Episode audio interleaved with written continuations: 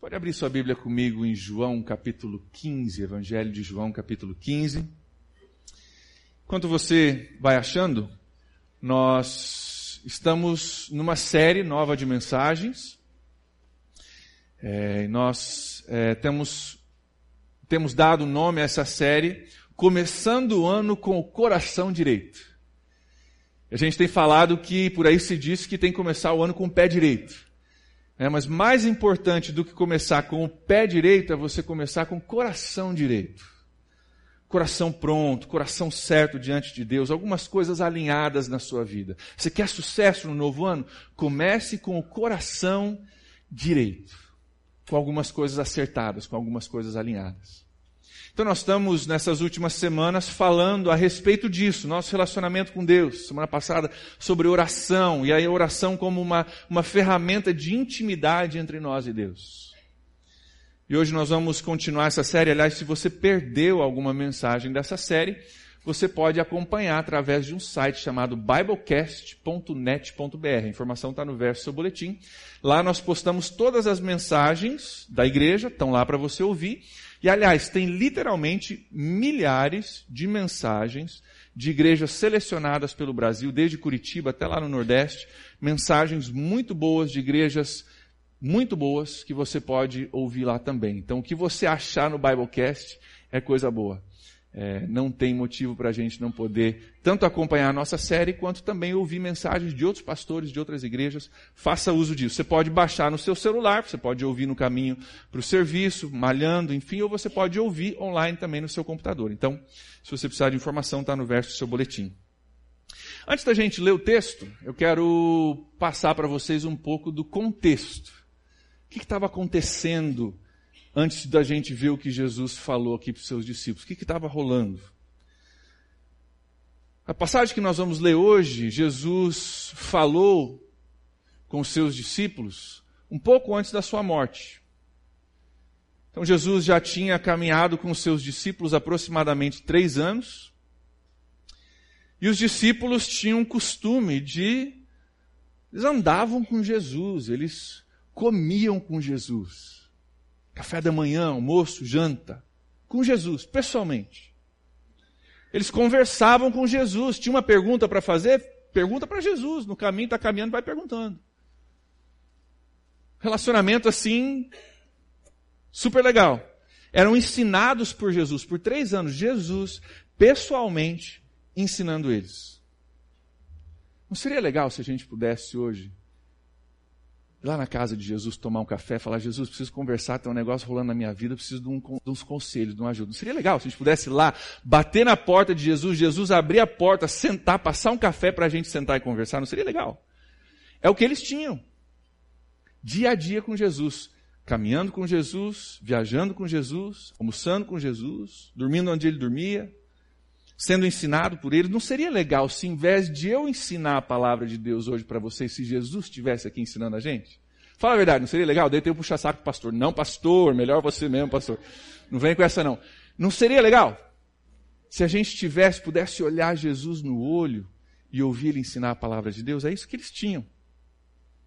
Para os teólogos de plantão, você, o cara que já é teólogo está pensando, mas pastor, quando eu falo com Jesus em oração, eu falo com ele pessoalmente. Mas pastor, quando eu leio a Bíblia, Jesus fala comigo pessoalmente. Eu entendo. Não estou falando disso, estou falando de ter comunhão, de olhar Jesus no olho, ter comunhão de dizer, Jesus, tem uma situação, o que, que eu faço com a minha sogra, Jesus? Me ajuda. Pensou poder perguntar para Jesus pessoalmente o que fazer com a tua sogra? É isso que esses discípulos tinham. Melhor não, né? Melhor não, que ele vai dar uma resposta que você não vai querer ouvir. Perdoa, 70 vezes 7, meu irmão. Aí você não vai querer ouvir. É isso que os discípulos tinham. De sentar e tomar um café com Jesus. De poder conversar pessoalmente sobre as perguntas que eles tinham. Algumas dessas perguntas estão registradas na Bíblia para a gente poder aprender. Foi porque eles perguntaram que a gente tem o registro. Eles tinham isso. Mas em João 13 e 14, os, os, os capítulos que antecedem o que nós vamos ler hoje, Jesus começa a falar com eles que as coisas vão mudar. Galera, as coisas vão mudar. E no capítulo 13 de João, ele prediz a sua morte. Ele diz, pessoal, está chegando a hora em que eu vou morrer. Eles não esperavam isso de Jesus. Morrer, não. Jesus vai conquistar, ele vai ser o rei de Israel, nós vamos reinar com ele. Ele vai ser um rei do, do sentido de um rei terreno. Ele diz, oh, eu vou morrer. E ele começa a preparar os discípulos para uma mudança radical na vida deles. Radical. Ele diz, oh, eu não vou mais, daqui a pouco eu não vou mais estar com vocês. Daqui a pouco eu vou para Jerusalém, eu vou morrer e não, eu não vou estar mais aqui, não vai dar para tomar café mais. João capítulo 14 ele fala sobre o Espírito Santo, a, a importância da presença do Espírito Santo. Eu estou indo, mas eu vou enviar alguém Espírito Santo. Mas as coisas vão mudar, não vai ser do jeito que era antigamente. Nós não vamos ter o mesmo tipo de relacionamento. Jesus dizendo, não vai ser mais como antes, galera, se prepara. E os discípulos, eles não gostaram muito da ideia, não. Eu também não teria gostado. E eu imagino que os discípulos devem estar pensando: e agora? Como é que vai ficar? Como assim Jesus não vai mais estar com a gente? Jesus, nós, não, nós nem entendemos direto, dire, direito tudo que o Senhor está falando. Tem hora que o Senhor fala algumas coisas, a gente tem que pedir explicação, porque a gente nem entende. Como, como assim você não vai mais estar aqui? Quem vai responder as perguntas? Quem vai nos ensinar como a gente deve agir? Como é que, como é que vai ficar? Como é que vai ficar? Já passou por alguma coisa assim na sua vida? Você recebe uma ligação do patrão e o patrão fala: ó, o seu cargo foi eliminado. Ou a empresa não está legal, nós temos que cortar alguns cargos. E você descobre que está sem emprego. E agora? Como é que vai ficar? Ou você recebe uma ligação do patrão e você descobre que daqui a semana que vem você tem que estar numa outra cidade. Te vira, dá teus pulos. Foi transferido. E agora? Como é que vai ficar? Ou o médico liga para você e fala: olha, os, os, exames voltaram, preciso que você traga a sua esposa e seus filhos para o meu consultório para a gente conversar. E agora? Como é que vai ficar? Ou a gente olha o nosso mundo, nossa cidade, nosso mundo por aí, a gente diz: olha, as coisas estão mudando. E não estão mudando para o melhor. E a gente talvez assusta com algumas coisas e talvez a gente se pergunta: e agora? Como é que vai ficar? É um sentimento mais ou menos parecido, não sei se já teve essa experiência de você pegar um GPS, põe lá no seu carro e você vai para uma cidade que você não conhece. E o GPS está te guiando. Pega aqui, pega para a direita, passa aqui. Na rotatória, pega a segunda direita, enfim. E você está seguindo lá. O GPS te mostra a estrada, te diz que distância em quilômetros ainda tem para chegar e até que horas você vai chegar. Você precisa de um posto de gasolina no caminho, ele te indica onde é que na próxima saída tem um posto de gasolina. E algumas vezes na minha vida eu já tive a experiência, não sei se você também, do GPS não ter no mapa interno do GPS a estrada em que eu estava. Já teve isso? Ele mostra que você está no meio de um campo, gramado, tudo verdinho assim, não tem estrada, mas você está no meio. O GPS não sabe onde é que você está. Daqui a pouco ele não te dá direções, ele não sabe onde é que você está. Ele não te dá mais a distância nem o tempo que você vai ter que percorrer para chegar ao seu próximo destino. Porque de acordo com o GPS você está numa estrada que nunca, que não existe. E às vezes na nossa vida a gente passa por situações onde a gente diz, eu estou sem norte, eu estou sem direção. Eu estou buscando direção, mas eu não sei, essa estrada eu nunca caminhei isso, nunca passei por isso. E aí? Como é que vai ficar? A gente fica perdido, sem chão, incerto do que fazer. E é esse o momento, é esse o sentimento que os discípulos têm quando Jesus diz essas palavras.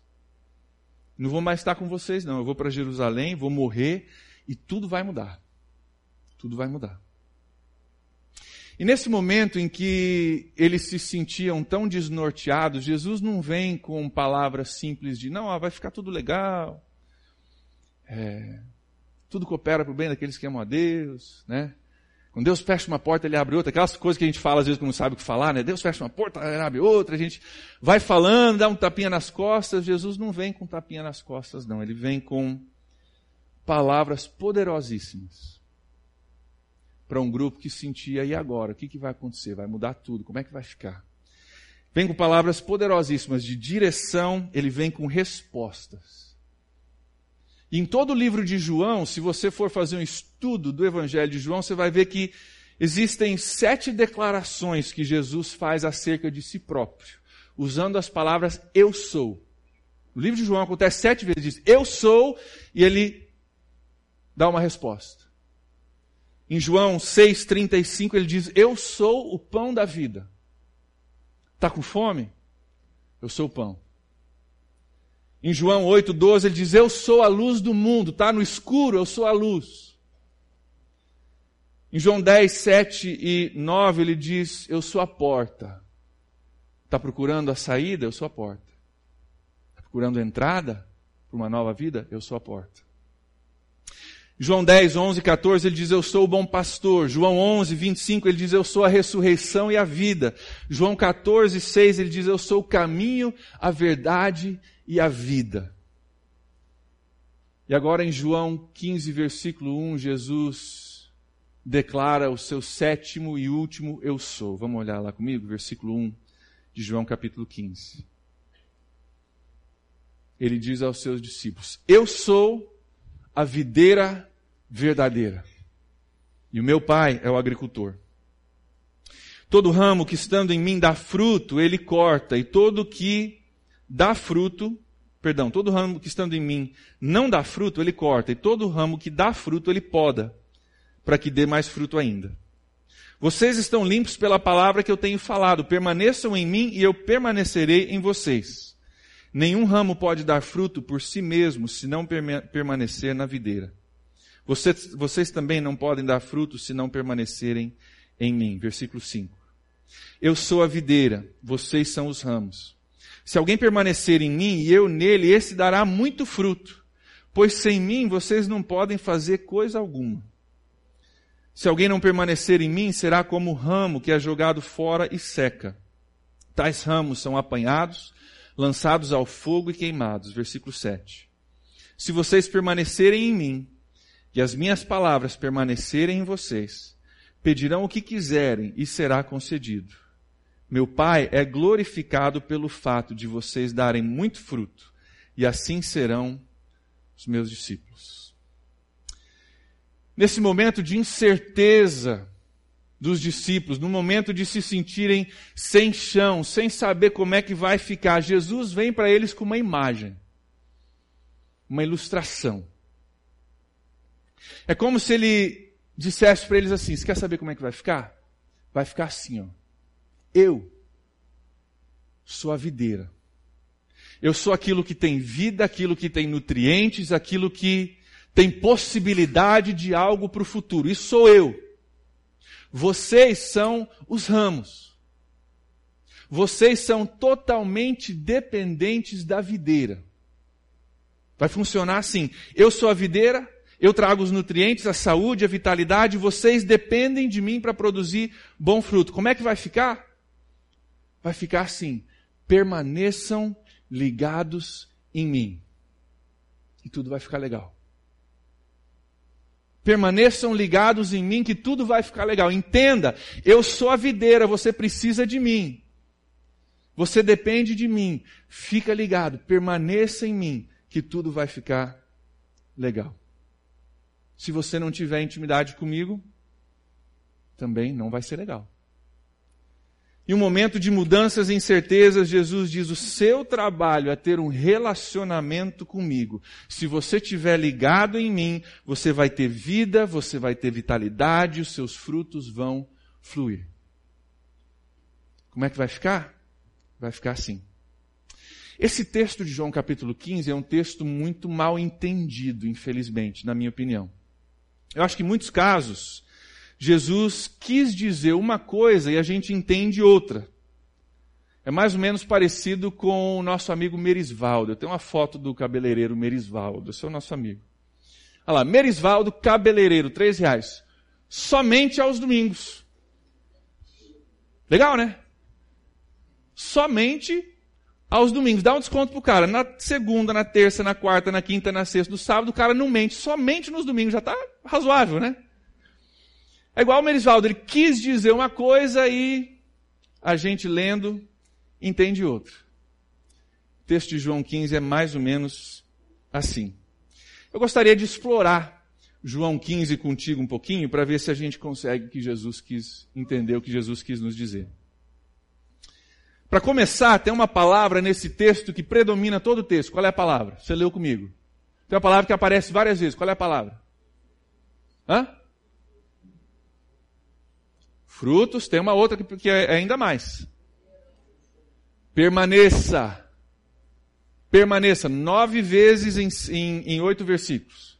Permaneça. Se você permanecer em mim e eu permanecer em você, se as minhas palavras permanecerem em você, se você permanecer, permaneça, permaneça, permaneça em mim.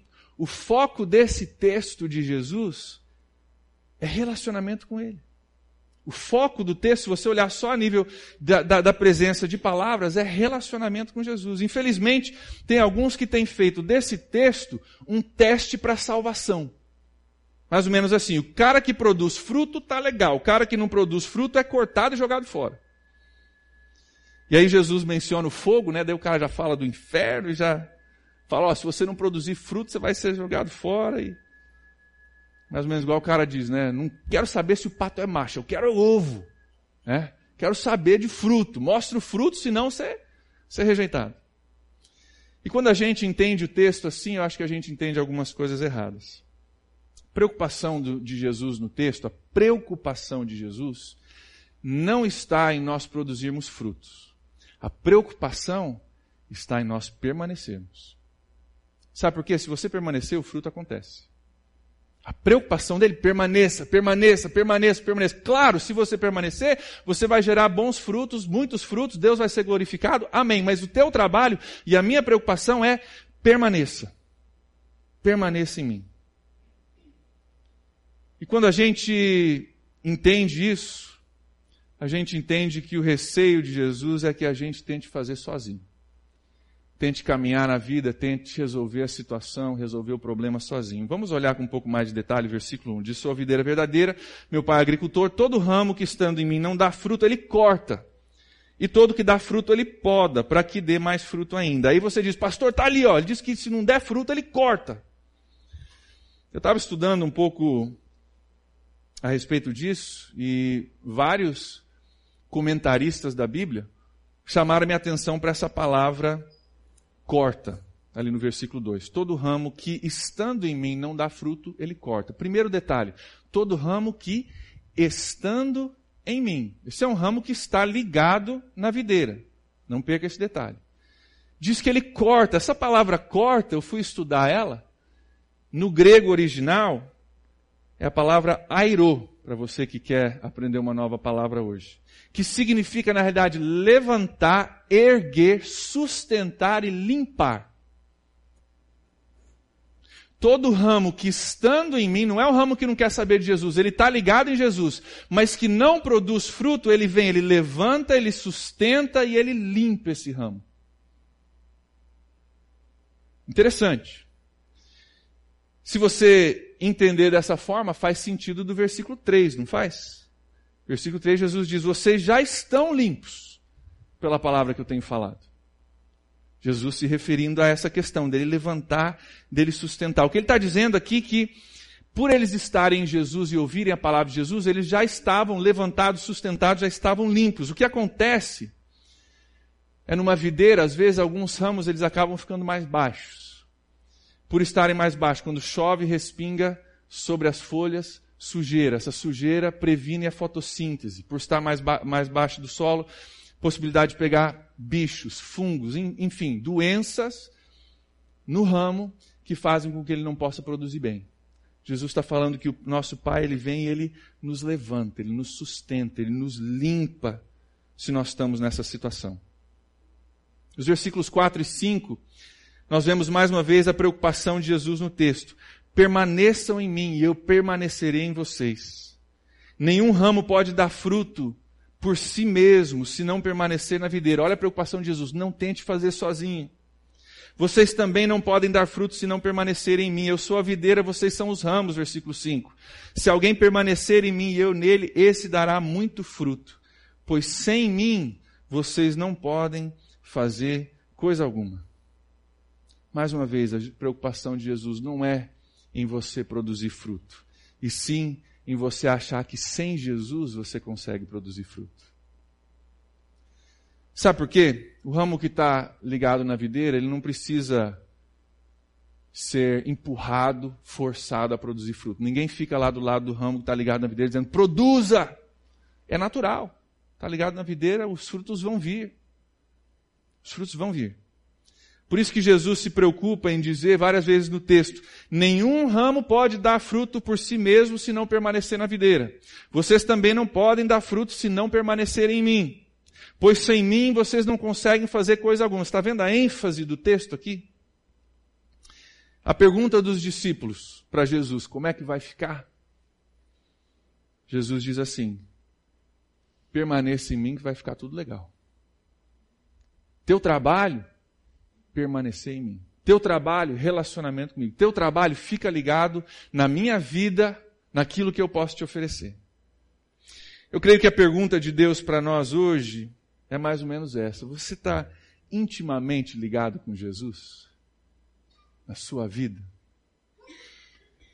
De tal forma que Jesus te fortalece em meio às dificuldades, de tal forma que Ele te dá vida quando você está desanimado, de tal forma que Ele te dá vigor quando você não tem mais, ou você está tentando fazer acontecer sem Jesus? Jesus fala assim de um ramo que é jogado fora, lá no versículo 5, vamos, 6, aliás, vamos olhar juntos. Versículo 6, se alguém não permanecer em mim, ah, será como um ramo que é jogado fora e seca. Tais ramos são apanhados, lançados no fogo e queimados. Aqui Jesus expõe um dos maiores problemas, eu acho, de nós seres humanos, que é a autossuficiência, né? Não, não preciso da videira, não. Deixa comigo. Jesus disse: se você não permanecer, você vai secar. Você vai ser como um ramo que é jogado fora e seca. Note aqui que não é Jesus que está passando pela parreira dizendo, opa, esse aqui não produziu, corta, corta esse aqui também, esse aqui não está bonito não, corta. Não é Jesus testando seus frutos, tentando achar um erro para te cortar. Não é isso. É Jesus dizendo, esse aqui não permaneceu. Veja, não é Jesus que tira ele, é o ramo que decide não permanecer na videira. E o resultado? Ele seca. A preocupação de Jesus é que nós não venhamos a caminhar sem Ele. Ele quer ser a nossa vida, Ele quer produzir frutos através de nós. No versículo 7, ele volta ao foco do relacionamento com Ele. Ele diz: Se vocês permanecerem em mim, as minhas palavras permanecerem em vocês, pedirão o que quiserem e será concedido. Que legal, né? Pedirão o que quiserem e será concedido. Poxa, que poder! Como é que funciona isso, pastor? Quero mais disso. Sabe como é que funciona isso? Quando a gente tem uma intimidade tão grande com Deus, aquilo que você começa a pedir em oração é o que Deus quer. Veja, ele falou: se vocês permanecerem em mim, as minhas palavras permanecerem em vocês, as suas palavras vão ser as minhas palavras, e porque são as minhas palavras, o Pai atende. Porque a gente está numa sintonia de coração tão grande, numa intimidade tão grande, que aquilo que você pede é para glorificar o Pai, e o Pai ama fazer isso porque Ele quer a glória do nome dEle, Ele ama responder aquilo que Jesus está fazendo no nosso meio. Ele está falando aqui de intimidade. Jesus termina o texto nos levando de volta ao que deve ser o alvo de tudo que nós fazemos. Versículo 8. Meu Pai é glorificado esse é o alvo da vida cristã. Esse é o alvo de Jesus, é o alvo do Espírito Santo. Glorificar ao Pai. Meu Pai é glorificado pelo fato de vocês darem muito fruto, muitos frutos, e assim serão meus discípulos. Para a gente começar o ano bem, com o coração direito, tem que estar ligado na videira. Se a gente não tiver ligado, a gente pode tentar fazer coisas acontecerem esse ano. Tem muitos na igreja, eu sei, porque eu tenho estado na casa de vocês, tenho recebido ligações de vocês, tenho trocado mensagem com vocês, que até mesmo nessa semana vocês receberam aquela ligação e tudo mudou. E agora, como é que vai ficar? Sabe como é que vai ficar? Permaneça em mim. É assim que vai ficar. Permaneça em mim.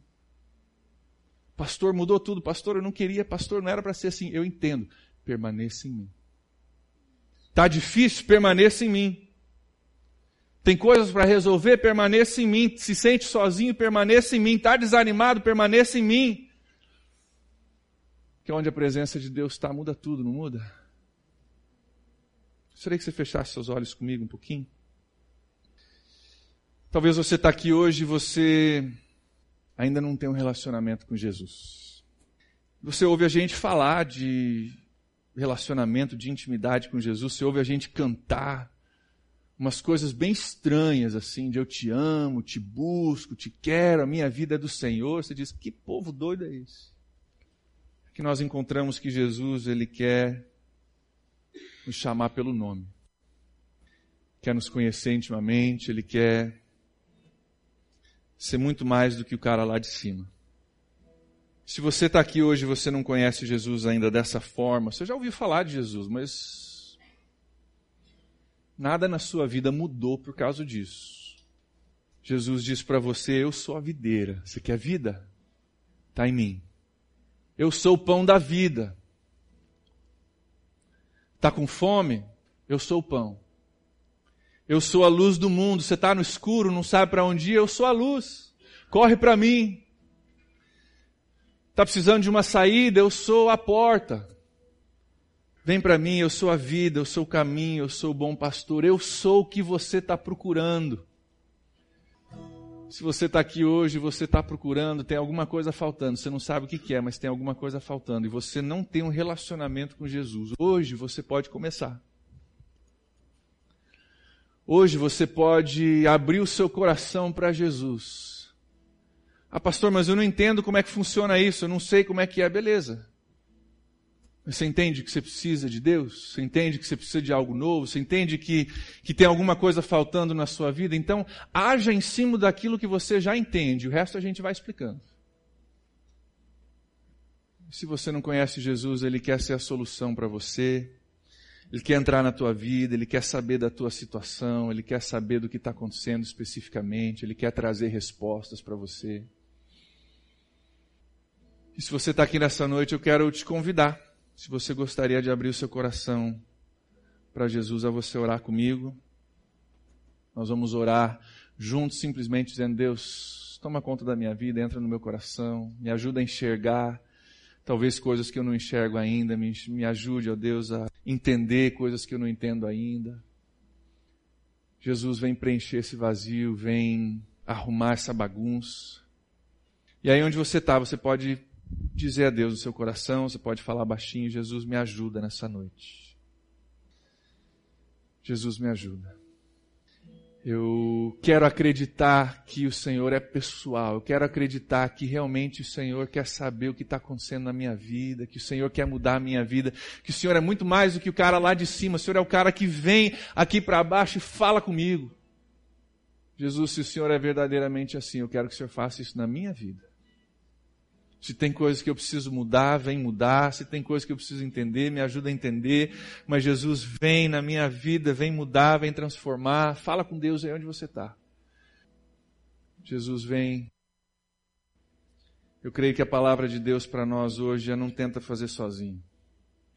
Não tenta resolver sozinho, não tenta construir sozinho, não tenta crescer sozinho. Não tente viver separado da videira que você não, que você não vai conseguir. Jesus está dizendo para você que eu quero ter um relacionamento íntimo e pessoal contigo em 2016.